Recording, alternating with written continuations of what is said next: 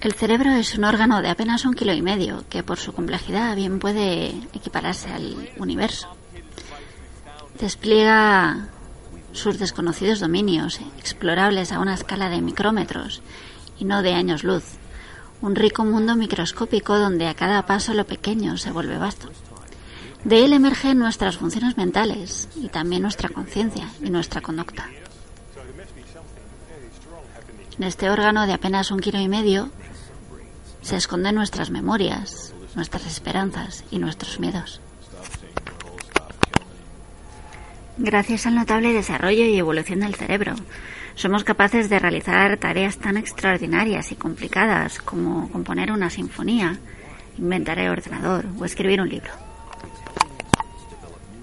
Hay muchas preguntas que todavía no han encontrado respuesta, como cómo interactúan sus componentes minúsculos para dar lugar a la mente, de dónde surge la conciencia. Su naturaleza plástica y dinámica hace que esté en continua evolución y movimiento, y eso añade dificultad a la inmensa tarea de entender su estructura. En los últimos años ha habido grandes avances a la hora de entender cómo funciona el cerebro. El siglo XX culminó con el mapeo del genoma, y muchos científicos avanzan que el mayor desafío del siglo XXI será cartografiar y comprender el cerebro. Ha habido avances y aportaciones sorprendentes realizados en distintas disciplinas que van desde la biología molecular a la informática. Las nuevas tecnologías desarrolladas nos han permitido escrutar el detalle y a la vez aumentar la escala del análisis de nuestro cerebro, de modo que cada vez contamos con un mayor conocimiento de sus componentes y su actividad. Hay proyectos como el BRAIN, de las siglas que significan investigación del cerebro a través del avance de neurotecnologías innovadoras, que tratan de capturar una foto dinámica de la actividad cerebral y crear un atlas detallado de nuestra mente que nos permitiría entender cómo pensamos, cómo recordamos o cómo aprendemos. Hay otros proyectos como el Human Brain Project que abordan el mismo problema pero desde la modelización matemática. Su objetivo no es realizar una caracterización empírica del cerebro, sino simular su funcionamiento en un ordenador. Luego tenemos el Human Connectome Project, que trabaja para obtener un mapa detallado de las conexiones que se dan entre las neuronas del cerebro. Esto se conoce como conectoma. Sin duda, descifrar el funcionamiento de nuestra mente, o por lo menos qué redes neuronales se activan durante cada una de nuestras actividades mentales, nos permitiría poder combatir y terminar con muchas de las enfermedades neurodegenerativas que hoy están aumentando de forma alarmante, pues por el envejecimiento progresivo de la población, como el Alzheimer o el Parkinson. Podríamos también corregir defectos que originan las enfermedades neurológicas y mentales más comunes, restaurar funciones perdidas como la vista o el oído, y mediante tecnologías cada vez más precisas, ampliar nuestras capacidades cognitivas con implantes cerebrales. Hoy en día podemos realizar intervenciones sobre el cerebro como, por ejemplo, dispositivos neuronales que permiten a los enfermos de Parkinson dejar de temblar. También neuroimplantes que devuelven la capacidad auditiva o motora cosas que en los últimos años hubiéramos pensado que eran ciencia ficción. El cerebro es sin duda el órgano más enigmático que conocemos en el universo. Es el único órgano del cuerpo humano cuyo funcionamiento aún escapa a nuestra comprensión. Hay 100.000 millones de neuronas que utilizan hasta 19.000 de los 30.000 genes que componen el genoma humano. 100.000 millones de neuronas tenemos 30.000 genes en el genoma humano, de los cuales eh, las neuronas utilizan 19.000. Se enlazan entre sí formando mil millones de conexiones por cada milímetro cúbico de corteza cerebral. Mil millones de conexiones. Cada neurona se conecta con una media de otras mil, formando millones de circuitos lineales que a su vez se entrecruzan en redes complejas de número desconocido. Todo este sistema se organiza en distintos niveles ordenados jerárquicamente, pero dependientes unos de los otros. Están los más básicos, las moléculas, luego pasamos por las células, luego vamos por los circuitos neuronales y sus redes, y llegamos al nivel superior, que es el funcionamiento de la mente y el comportamiento. La complejidad de este sistema, cuya actividad genera procesos mentales que aún no logramos comprender, como el lenguaje, la imaginación y la conciencia, ha llevado a que muchos científicos se sirvan de metáforas para tratar de describirla. Santiago Ramón y Cajal escribía, por ejemplo, El jardín de la neurología brinda al investigador espectáculos cautivadores y emociones artísticas incomparables. Santiago Ramón y Cajal, por cierto, era el padre de la neurociencia moderna. Esta analogía del jardín, basada en el aspecto ramificado de las neuronas, plasma los procesos de crecimiento y florecimiento que tienen lugar durante el desarrollo del sistema nervioso en el embrión. Hay otra metáfora muy contestada por los neurocientíficos que propone que el cerebro es un ordenador. La crítica se debe a las importantes diferencias que existen entre ambos. Si bien el ordenador eh, tenemos el cableado del hardware que es físicamente rígido, su equivalente en el cerebro, que son las conexiones neuronales, es flexible y va cambiando a lo largo de la vida del individuo y en función de su actividad cerebral. La memoria a largo plazo, por ejemplo, se almacena gracias a la formación, gracias al refuerzo de nuevas conexiones entre las neuronas. En todo caso, la metáfora es útil en tanto que las neuronas son procesadores biológicos que es verdad que transmiten, reciben y transmiten señales y realizan operaciones computacionales, aunque con un lenguaje analógico muy distinto del digital de los ordenadores. Hay otra metáfora artística que propone que el cerebro es una orquesta compuesta por redes dinámicas de neuronas que actúan en concierto, como los músicos de una orquesta. El resultado, que es el pensamiento, sería la sinfonía interpretada. Y de nuevo Ramón y Cajal nos da una última metáfora, geográfica. Dice así, el cerebro es un mundo que consta de numerosos continentes inexplorados y grandes extensiones de territorio desconocido. Es cierto que el cerebro contiene tres grandes regiones, que es el cerebro anterior, el tronco del encéfalo y el cerebelo, eh, son regiones subdivididas y a su vez en cientos de áreas menores con funciones muy variadas que originan una orografía de detalle exquisito. Una metáfora que combinara todas las anteriores resultaría en una especie de Internet, una red de redes formada por miles de millones de ordenadores conectados compartiendo señales en un lenguaje propio. Eso sería una metáfora del cerebro, pero del mismo modo que Internet y los ordenadores convierten complicadas programaciones y arquitecturas en información que podemos entender fácilmente.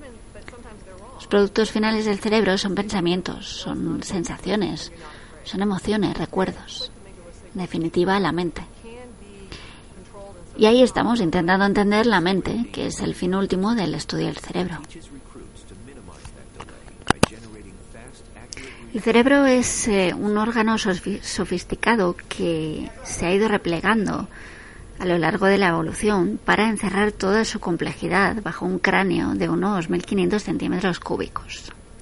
Aunque los neurocientíficos llevan años explorando sus distintos niveles, el mapa que tenemos de él aún guarda bastantes lagunas. Tenemos un conocimiento básico de sus componentes más pequeños y también de buena parte de sus principales regiones. Pero en cuanto a las capas intermedias, nos queda aún mucho por descubrir. El cerebro es un sistema complejo que se organiza en distintos niveles, jerárquicamente ordenados y relacionados entre sí. Está el nivel molecular, que implica el ADN de las neuronas, y los neurotransmisores, y proteínas que propagan el impulso nervioso a través de la sinapsis. Luego tenemos el nivel celular.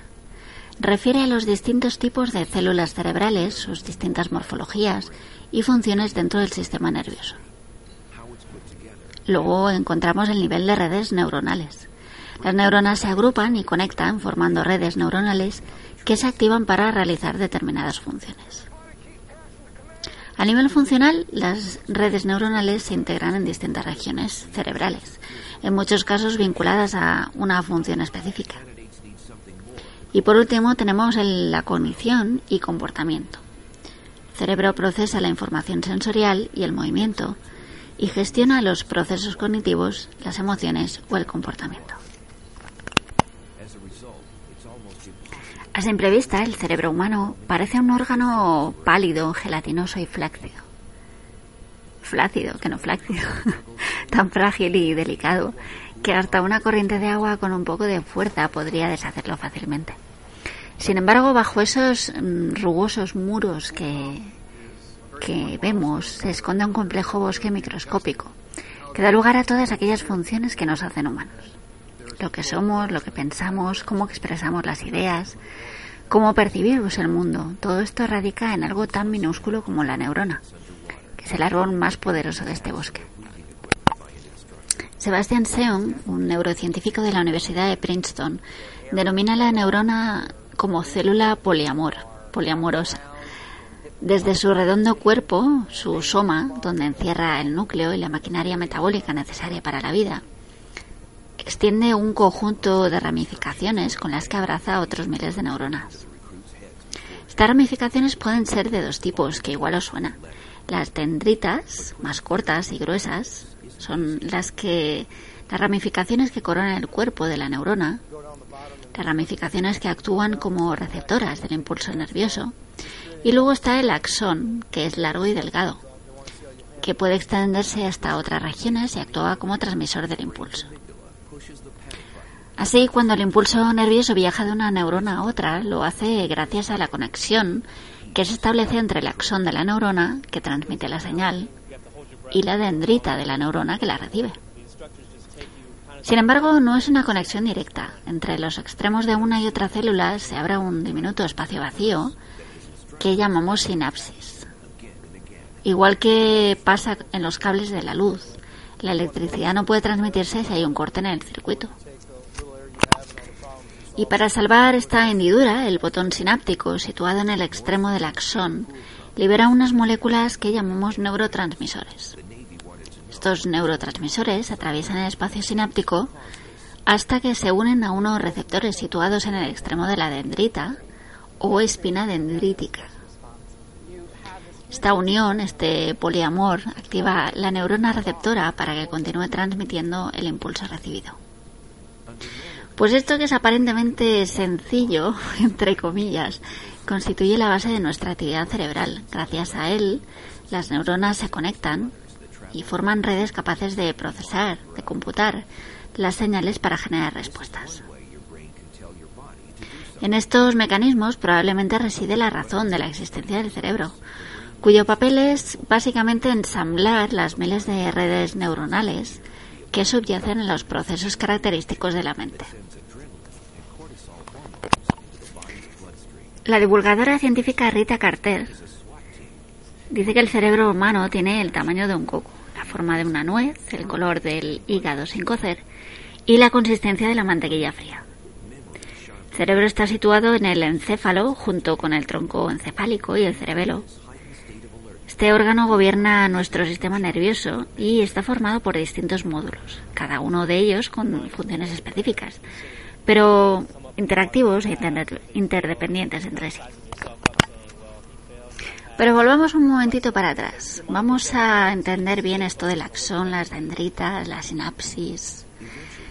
Nuestra capacidad para pensar, para movernos, para recordar, depende de las neuronas. Eso tan minúsculo. Son células nerviosas, procesadores biológicos únicos, que codifican, transmiten y computan la información necesaria para que realicemos estas funciones a través del impulso nervioso. Expresado en forma de señales eléctricas, este recorre el axón neuronal a más de 100 metros por segundo y se propaga a otras neuronas a través de la sinapsis, que es el espacio que conecta unas neuronas con otras. Las dendritas son prolongaciones nerviosas que parten del cuerpo de la célula y actúan como receptoras del impulso nervioso. Captura las señales eléctricas del axón de otras neuronas. El cuerpo celular es donde se encuentran muchos elementos celulares, como las mitocondrias, los ribosomas o el núcleo, que alberga el ADN. Este contiene las instrucciones para fabricar las proteínas que determinan la forma y la función de la célula. El axón es la prolongación nerviosa de la neurona que propaga la señal eléctrica desde el cuerpo celular. A menudo está recubierta de una vaina de mielina que aísla la carga eléctrica y acelera la transmisión del impulso nervioso. La vaina de mielina. Y la sinapsis, que es el espacio donde se produce la conexión entre las neuronas. Cuando el impulso nervioso llega al botón sináptico, situado en el extremo del axón, unas pequeñas bolsas cargadas de fluido, que se llaman vesículas sinápticas, liberan las sustancias químicas que conocemos como neurotransmisores. Estas moléculas activan las proteínas situadas en las dendritas de la segunda neurona, que se convierten en receptores de la señal eléctrica. De este modo, el impulso nervioso viaja de una neurona a otra y éstas se conectan para formar redes neuronales.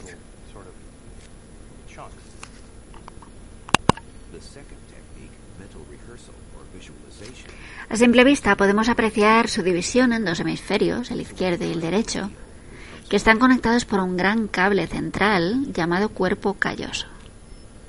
Este cuerpo calloso, este cable central, comunica e intercambia información entre los dos.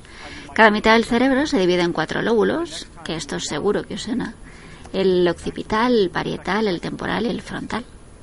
Todos ellos vinculados a distintos tipos de actividades.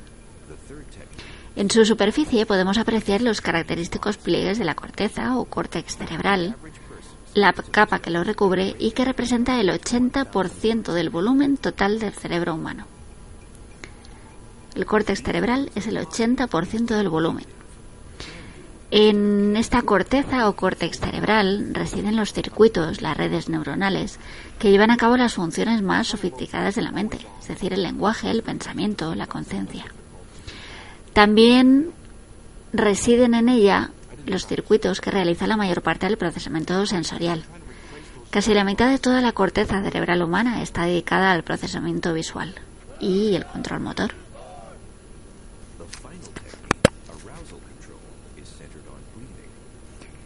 Estos se inscriben en las distintas regiones que dibuja la cartografía del córtex, a las que se atribuye cierta especialización funcional. Las más abundantes son las vinculadas a la percepción. Las llamadas áreas sensoriales recogen la información que llega de los sentidos y se estructuran ordenadamente en función de la procedencia del estímulo en visuales, táctiles, auditivas o gustativas. También existen regiones que ejecutan los movimientos voluntarios, la corteza motora primaria. Los seleccionan, las áreas motoras suplementarias, o deciden qué movimientos hay que realizar, la corteza prefrontal, integrando instrucciones de otras partes del cerebro que transmiten reglas, razonamientos o expectativas. Más allá de las regiones motoras y sensoriales, se extienden por el cerebro las áreas de asociación. Ocupan la mayor parte de la corteza cerebral y la función de estas áreas de asociación es integrar y procesar la información sensorial para generar percepciones conscientes que, contrastadas con la memoria, nos permitan evaluar el entorno, producir a lo mejor pensamientos abstractos y también realizar predicciones.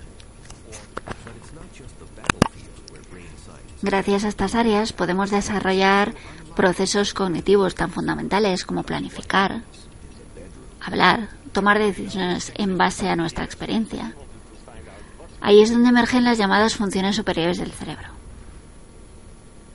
Luego están las funciones que quizá no son tan sofisticadas, pero son vitales igualmente, que dependen de los circuitos situados más allá de la corteza cerebral. En la base del cerebro se encuentran los ganglios basales, ganglios basales que también participan en el movimiento, concretamente en la regulación de aspectos involuntarios del mismo aunque sus funciones clásicas están relacionadas con la motivación y la recompensa. Junto a estos ganglios basales, localizamos el sistema límbico. El sistema límbico es el encargado de regular nuestros impulsos más básicos, aquellos que no controlamos de forma voluntaria, pero que nos afectan profundamente, el hambre, la sexualidad, la memoria, las emociones. Este sistema engloba estructuras como el hipocampo, que está ligado a la memoria, la amígdala, que regula las respuestas emocionales, o el hipotálamo,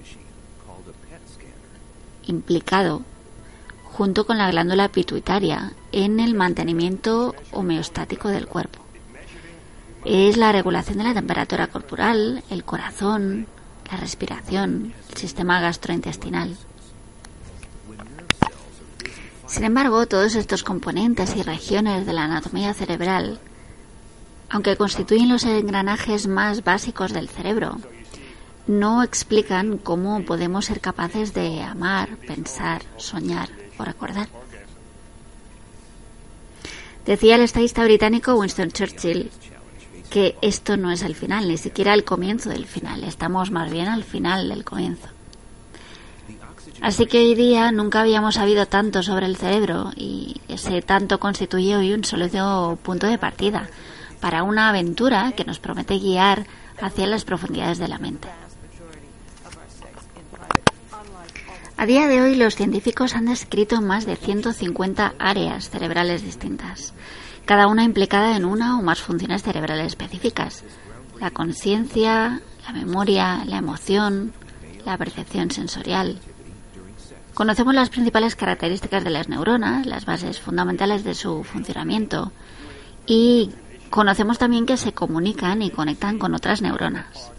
Sabemos que existen distintos tipos de ella, más de 50, aunque es probable que existan miles por catalogar. Cada tipo de neurona se diferencia por su morfología, por su contenido molecular, por su localización en el cerebro. Y esa localización en muchos casos también determina su función. Además de la morfología, otro factor diferencial es el molecular. La gran diversidad de neurotransmisores que existe, hoy en día se conocen más de 100, también guarda relación con la diversa tipología de las neuronas. En función del tipo de neurona, varían los neurotransmisores que utilizan y cómo responden a ellos.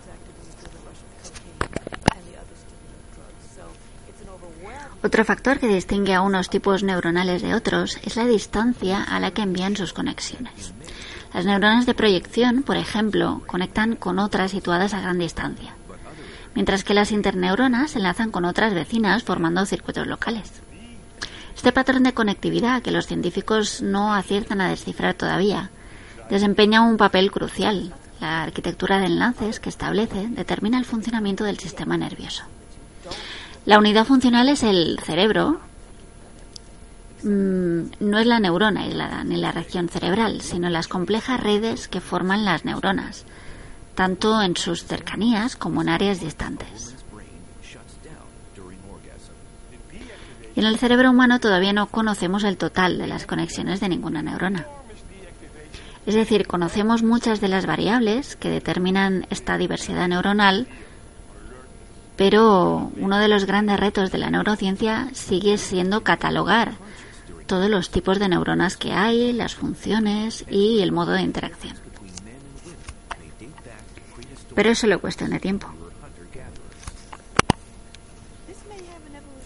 Otro gran desafío en la conquista del cerebro, descifrar el código neuronal, es decir, el lenguaje que utilizan las neuronas para comunicarse. Sabemos que es un idioma que se basa en el impulso nervioso, expresado en forma de señales eléctricas, Sabemos que el cerebro codifica y descodifica estas señales de forma constante para que podamos llevar a cabo cada una de nuestras actividades. Cuando miramos un objeto, escuchamos un sonido. Nuestros órganos sensoriales convierten ese estímulo en un impulso nervioso que viaja hasta el cerebro a modo de corriente eléctrica. Esta corriente eléctrica, conocida como potencial de acción, es la portadora de la información. El cerebro la procesa y genera una respuesta que, codificada con ese mismo lenguaje que utiliza, transmite a los órganos implicados. Eso sí, desconocemos la gramática, la semántica y la sintaxis de este lenguaje. Ni siquiera sabemos si estas neuronas hablan un solo lenguaje o varios. Cada neurona solo puede transmitir en un momento determinado una sola señal un potencial de acción. Sin embargo, puede recibir distintas señales de entrada a través de sus sinapsis, por lo que debe integrarlas o computarlas para producir una única respuesta.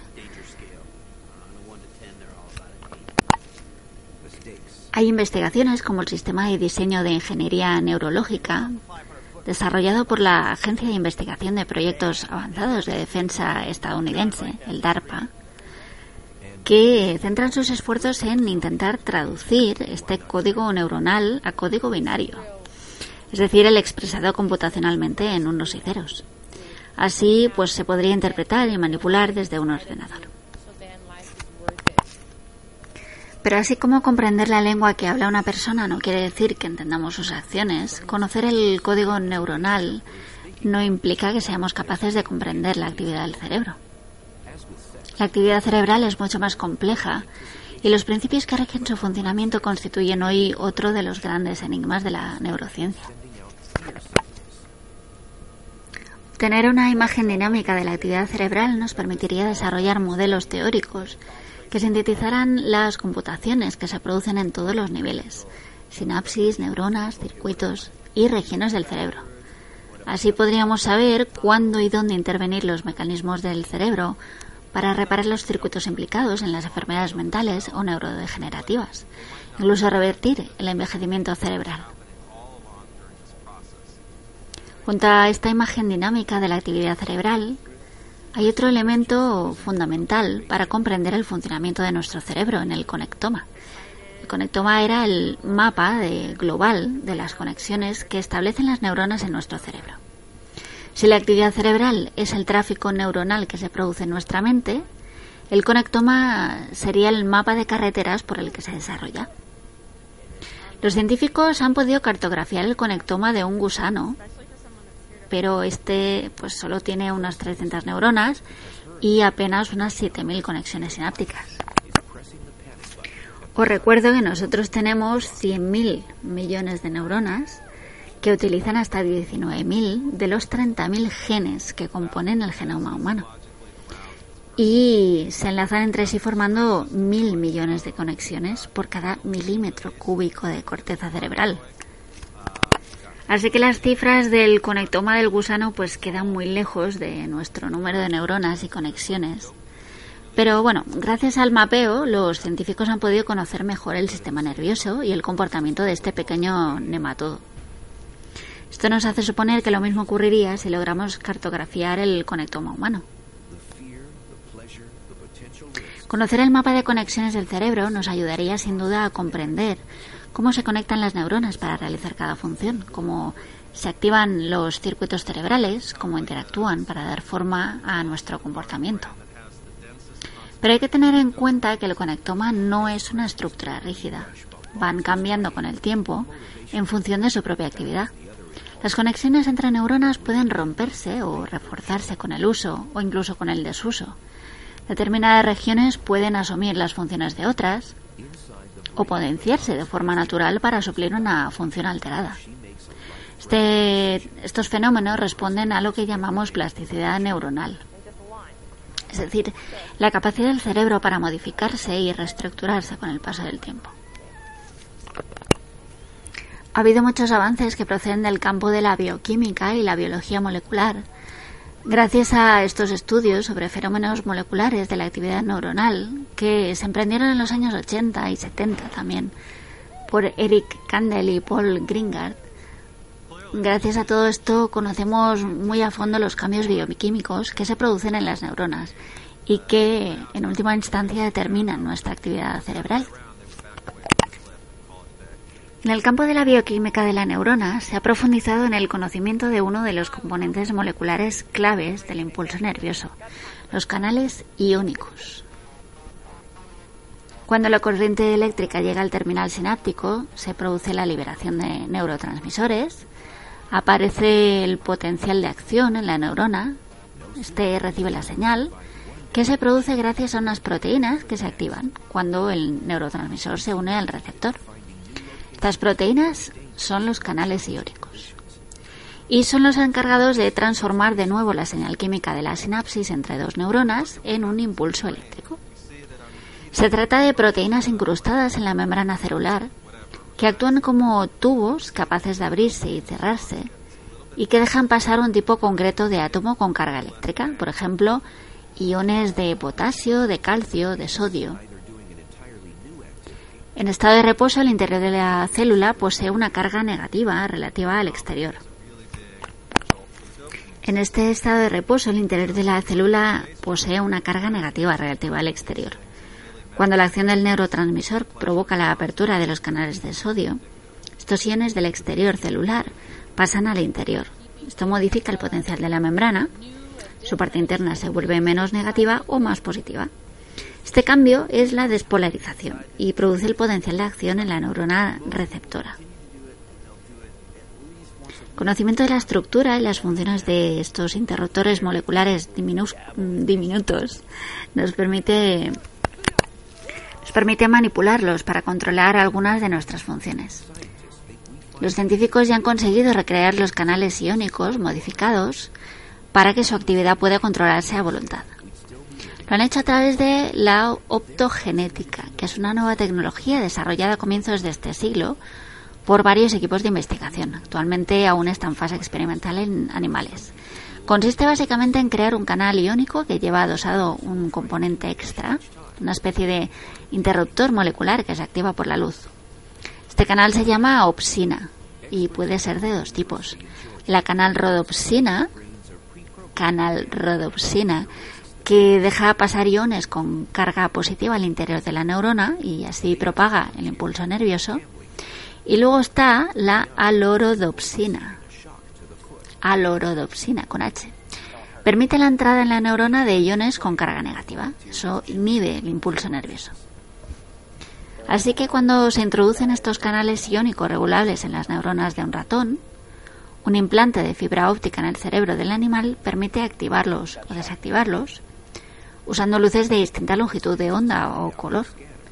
La luz azul activa la canalrodopsina y la luz amarilla activa la alorodopsina.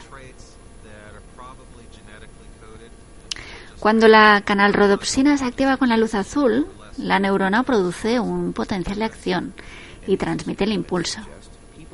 Por el contrario, cuando activamos la alorodopsina con la luz amarilla, se bloquea la transmisión de la corriente nerviosa. Es decir, la optogenética posibilita la creación de implantes cerebrales que puedan utilizarse para abrir o cerrar circuitos neuronales según se desee. Y así podemos activar o desactivar determinadas funciones. El cerebro no permanece inmutable a lo largo de la vida de una persona. Al contrario, está en continua transformación. Esta propiedad se denomina plasticidad y afecta a distintos niveles del cerebro, desde la sinapsis a las prolongaciones nerviosas de las neuronas o las regiones funcionales. A veces viene provocada por la propia actividad cerebral. Un ejemplo es la memoria a largo plazo. El almacenamiento de recuerdos duraderos se basa en la estabilización de los cambios en las conexiones neuronales. Es un mecanismo que posibilita que aprendamos durante toda nuestra vida. Estos cambios pueden deberse a variaciones en la fuerza de transmisión del impulso nervioso, o a reordenaciones estructurales en las conexiones de las neuronas, es decir, las sinapsis se activan y desactivan. Hay otros casos en los que la plasticidad depende de modificaciones en los canales iónicos, que son las proteínas implicadas, como ya sabéis, en el disparo del impulso nervioso. Además, la plasticidad también se manifiesta a escalas mayores en el cerebro. En casos de lesiones cerebrales, las funciones afectadas pueden relocalizarse parcialmente en otras áreas. De este modo se da una reorganización funcional de la corteza cerebral. Dado que el objetivo de mejorar las capacidades cerebrales pasa por el uso de dispositivos físicos, se requiere disponer del software y el hardware adecuados. Este hardware y software exceden los conceptos que normalmente entendemos de estos términos. Cuando se trata de hardware no hablamos solo de electrónica, sino del propio sustrato biológico del cerebro. En cuanto al software, no hablamos únicamente de programas informáticos, sino también del código empleado por las neuronas. Ambas caras de la moneda, la electrónica y la biológica, tienen que entenderse para hablar ese lenguaje común. Aquí es donde el diseño de sistemas adecuados de interacción cerebro-máquina juega un papel fundamental. El estudio de los circuitos neuronales y sus patrones de actividad y el progreso de la tecnología aplicada al cerebro han impulsado en los últimos años el desarrollo de sistemas cada vez más sofisticados para conectar nuestra mente a las máquinas. Los más representativos son las interfaces cerebro-ordenador, BCI por sus siglas en inglés, que intentan abrir una vía de comunicación entre el cerebro y un dispositivo externo. Puede ser una prótesis, puede ser una computadora, incluso puede ser un brazo robótico. Esta conexión se establece a través de implantes cerebrales que son capaces de leer las señales eléctricas de pequeños grupos de neuronas o mediante componentes no invasivos, por ejemplo, un casco dotado de electrodos que recoge la actividad cerebral de manera externa a través de la electroencefalografía. Una vez registrada, la información se transmite a un dispositivo externo. Aunque llevan investigándose desde la década de 1970, las BCI, las interfaces cerebro-ordenador, han comenzado a dar sus primeros frutos a principios de este siglo, especialmente en el campo de aplicación más destacado, que es el de las neuroprótesis, enfocadas a restaurar los sentidos y el movimiento. Se han producido importantes avances en este campo. En 2002, por ejemplo, el ingeniero y tecnólogo británico Kevin Warwick se implantó en el artebrazo un chip con una matriz de 100 electrodos que registraban la actividad eléctrica de sus neuronas. La información era transferida a un ordenador que transformaba los datos recogidos en órdenes de movimiento. Estas órdenes de movimiento eran enviadas a un brazo robótico al otro lado del Atlántico y permitían que éste imitara los movimientos de Warwick. En febrero de 2016, investigadores de la Universidad de Pittsburgh lograron que un paciente tetrapléjico ejecutara siete tipos de movimientos distintos con un brazo prostético gracias a un implante en la corteza motora de su cerebro. Siete tipos distintos de movimientos. Los electrodos recogían las órdenes de movimiento generadas en el cerebro del paciente que se transmitían al mecanismo del brazo para ejecutar movimientos de translación, de orientación y de agarre. Lo que es importante en todos estos casos es que la comunicación entre cerebro y prótesis circule en ambos sentidos. El cerebro mm, debe ser capaz no solo de enviar órdenes al miembro, sino que a su vez eh, le tiene que retornar información, la sensación del tacto, por ejemplo. También en 2016, el equipo que dirige el neurocientífico e ingeniero biomédico Robert Gaunt en la Universidad de Pittsburgh consiguió que un paciente tetrapléjico sintiera el tacto a través de un brazo cibernético. Y lo consiguieron gracias a unos electrodos implantados en su corteza somatosensorial y conectados a los dedos del miembro artificial. Así que al tocar uno de los dedos, los sensores transmitían el tacto como una señal eléctrica a la zona de la corteza encargada de la sensación de tacto en ese dedo, lo que inducía al cerebro del paciente una sensación de tacto similar a la real. Uno de los objetivos de la potenciación cerebral, y quizá podamos hacerlo en el futuro, los datos obtenidos podrían traducirse para entender su significado original en la mente del sujeto. pensamiento, un recuerdo, no son sino actividad neuronal, pero aún no sabemos cómo traducirlos. Si pudiéramos conocerlo, disponer de un software traductor, sería posible leer los pensamientos de una persona a través de su actividad cerebral, incluso efectuar la traducción inversa para implantar esos mismos pensamientos en el cerebro de otro individuo. Podríamos también traducir un curso completo de idiomas o de un instrumento musical al lenguaje neuronal para transmitirlo desde un ordenador o un implante colocado en nuestro cerebro. De hecho, el tecnólogo y futurista Ray Kurzweil predice que probablemente en este siglo podremos enviarnos correos electrónicos y fotografías directamente del cerebro de uno al cerebro de otra persona. Y no solo eso, sino que guardaremos copias de seguridad de nuestros pensamientos o de nuestra memoria.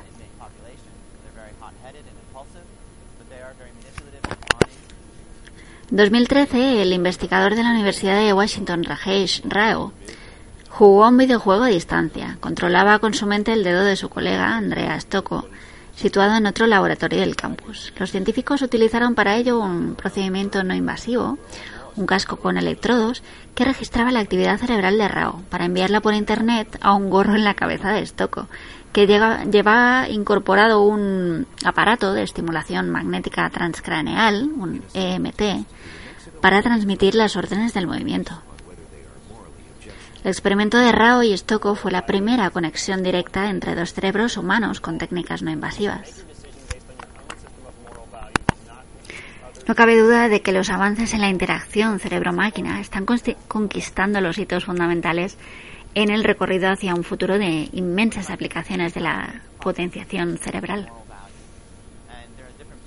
Todos estos avances y conocimientos que se suceden en los campos de la biología, la neurociencia y la tecnología son como chispazos que iluminan el camino hacia la conquista del cerebro. Como la transmisión del impulso nervioso, el camino es intrincado, complejo, azaroso. Pero cada hallazgo abre las puertas a nuevas conexiones, capaces de iluminar áreas que aún desconocemos. La curiosidad por nuestra mente es tan antigua como la fascinación por las estrellas, y su conocimiento es tanto o más misterioso. Tras décadas apostando todas las cartas a la exploración del cerebro, los fenómenos de la física, el ser humano por fin ha cambiado su juego y hoy gobiernos de todo el mundo lanzan grandes proyectos y reclutan científicos para acometer la conquista del cerebro.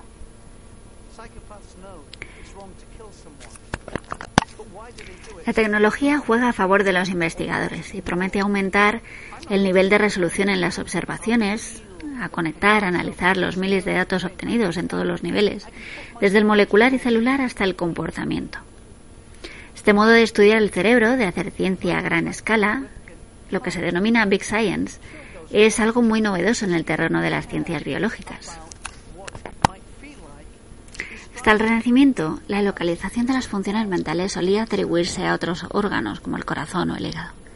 Más tarde se asumió que éstas dependían del cerebro, aunque la visión acerca de dónde se generaban seguía siendo muy sesgada. Cada avance dependía de las limitaciones tecnológicas del momento y durante mucho tiempo no existían las herramientas necesarias. Leonardo da Vinci pensaba que las funciones mentales residían en los ventrículos cerebrales, unos huecos internos del cerebro que actúan como soporte estructural y químico. René Descartes localizaba la sustancia pensante en la glándula pineal que es un núcleo de neuronas situado en el centro del cerebro. Hoy sabemos que las funciones mentales involucran regiones cerebrales muy diversas. Pero la inercia de estas propuestas, que tuvieron una gran influencia, desviaron el estudio certero del cerebro y la mente. Por todas estas razones, el periodo anterior al siglo XX se considera la prehistoria de la neurociencia. Esta surgió como disciplina moderna entre finales del siglo XIX y principios del XX. En el siglo XIX la idea de que las funciones mentales residían en el cerebro estaba ya bastante asumida. También se sabía, gracias a Robert Hooke, que los organismos estaban formados por células, hoy consideradas la unidad mínima de la vida. Sin embargo, no existía acuerdo sobre la gran diversidad de células que pueblan el cerebro. Incluso si ya se habían descrito algunos tipos de neuronas, como la célula de Purkinje del cerebelo, y la anatomía de los nervios y las regiones cerebrales. Al microscopio, el tejido cerebral no mostraba un patrón de células regulares como otros órganos, sino que era más bien una maraña de fibras y cuerpos celulares. La razón de esta imagen confusa era que el método de tinción usado por los científicos de la época para analizar esas muestras no era el adecuado. El cerebro, como otros tejidos, está compuesto fundamentalmente de agua y bajo el microscopio se observa como un material prácticamente incoloro. Por eso debe teñirse con alguna sustancia que le confiera contraste, que coloree sus componentes celulares, así se puede apreciar la organización del tejido. El problema era que las tinciones que se utilizaban coloreaban la mayor parte de las células y como en el cerebro están muy densamente empaquetadas, el resultado apenas permitía percibir la morfología individual de las neuronas. Pero entonces apareció una innovación genial en 1873. El médico italiano Camillo Golgi inventó un método de tinción con cromato de plata, que posibilitó por, posibilitó por primera vez apreciar bajo el microscopio esta estructura tan particular de las células del sistema nervioso. La técnica que todavía hoy se usa es semejante al antiguo revelado fotográfico. La pieza de tejido se impregna con una mezcla de dicromato de potasio más nitrato de plata y todo eso reacciona formando microcristales de cromato de plata en el interior celular. La peculiaridad de este método es que colorea al azar un número reducido de neuronas, pero las colorea por completo. Este avance fue crucial, sin duda, para que Santiago Ramón y Cajal planteara una propuesta revolucionaria. Santiago Ramón y Cajal, neurocientífico de la época, era un gran dibujante y un gran aficionado a la fotografía. Cuando descubre el método de Golgi, se emocionó. Dice que expresé la sorpresa que experimenté al contemplar con mis propios ojos los poderes reveladores de la reacción de cromato de plata, escribía en sus memorias. Escribe con detalle numerosas regiones del sistema nervioso gracias a esta novedosa técnica y escribió también con detalle su evolución durante el desarrollo embrionario. Descubrió la extraordinaria ramificación de las neuronas, las mariposas del alma, dijo. Así se refería a unas determinadas neuronas de la corteza cerebral, donde hoy seguimos sospechando que residen muchos de los secretos que explican los aspectos más complejos de la mente. Mediante estas observaciones, Cajal se percató de que las neuronas eran unidades discretas. Eso significa que no están conectadas para formar un tejido, algo que el propio creador de la técnica no había percibido. Golgi, de hecho, siempre pensó que las neuronas formaban una malla continua de tejido, de tejidos sin separaciones. Así que por un lado teníamos la teoría reticular de Golgi, que sostenía que el tejido nervioso era una matriz diáfana sin separaciones entre células, y la teoría neuronal de Cajal, que defendía la existencia de células en estrecha proximidad pero separadas. Microscopio óptico en aquella época no tenía suficiente resolución para distinguir con claridad estas separaciones, así que no podía confirmarse la validez de la teoría de Cajal. Hoy conocemos estas brechas como sinapsis, como las bautizó Charles Sherrington. Cajal, que solo pudo intuir su existencia, las bautizó, poéticamente como besos protoplasmáticos. Hasta la década de 1950, cuando apareció el microscopio electrónico, por fin se pudo observar las estructuras y se demostró correcta la idea de Cajal. La inmensa mayoría de neuronas en el cerebro se conecta mediante sinapsis. Sin embargo, ulteriores exploraciones también lograron revelar que aunque la estructura general del sistema nervioso responde a la teoría defendida por el español, existen casos especiales en los que la idea de Golgi también er, es correcta. Hay algunas neuronas que están en contacto directo y abierto sin que exista la brecha de la sinapsis y sin que, por tanto, hagan falta mediadores químicos, que son los neurotransmisores para la comunicación entre ambas. El impulso ahí, el impulso eléctrico, se transmite directamente de una célula a otra. Estas llamadas uniones eléctricas se asemejan más a la hipótesis de Golgi, pero es verdad que son poco frecuentes. Y ya para terminar os voy a contar brevemente la química del cerebro. La distancia que separa dos neuronas en una conexión sináptica es diminuta, pero es un abismo insalvable para la corriente eléctrica. Así que se necesita un mensajero químico para cruzar esa brecha y así poder transmitir la señal. Estos mensajeros son los neurotransmisores que, liberados por la neurona emisora, se acoplan a los receptores de la neurona destinataria de la señal. La mayoría de los receptores son ionotrópicos, son canales que se abren y dejan pasar iones, cambiando el estado eléctrico de la neurona receptora y generando un potencial de acción que da continuidad al impulso nervioso. Otros son metabotrópicos y producen otros efectos, por ejemplo, cambios en la actividad de los genes. La variedad de efectos que provocan los neurotransmisores es la base del alfabeto que constituye el lenguaje del código neuronal. Así que tenemos, por ejemplo, vamos a ver, tenemos el glutamato, que es el neurotransmisor de la memoria, por ejemplo. Es el principal neurotransmisor excitador en el sistema nervioso. Interviene en funciones cognitivas como el aprendizaje y la memoria, y algunos de sus receptores forman canales permeables a iones positivos. Tenemos también la dopamina, que seguro que la conocéis, es el neurotransmisor del placer. Está relacionada con el movimiento, el comportamiento, la adicción, los mecanismos de la recompensa y el placer. La enfermedad de Parkinson se vincula a unos niveles alterados de la dopamina. Tenemos las endorfinas también, que seguro, seguro que las conocéis. Son los neurotransmisores de la felicidad.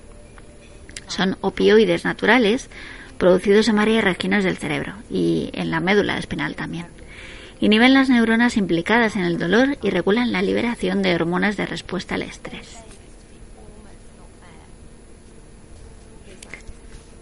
Luego está la serotonina, que es el neurotransmisor del sueño, producida en los núcleos del RAFE en el tronco del encéfalo. Está implicada en procesos relacionados con los ritmos eh, circadianos, que son los ciclos biológicos de nuestro cuerpo, el sueño, el despertar y la alimentación. Y ya por último veremos la acetilcolina y la gamma aminobutírico. La acetilcolina es el neurotransmisor del aprendizaje. Se libera en la unión neuromuscular, en los ganglios autonómicos y en el cerebro. Ahí intervienen la atención, la motivación, el aprendizaje y la memoria. También activa el movimiento muscular. Y hemos dejado para el final el mejor, el gamma aminobutírico, que es el neurotransmisor calmante. Es el principal neurotransmisor inhibidor. Una de sus funciones es reducir la actividad neuronal y contribuye al control motor y de la visión y regula la ansiedad. Decía Santiago Ramón y Cajal, todo hombre puede ser, si se lo propone, escultor de su propio cerebro.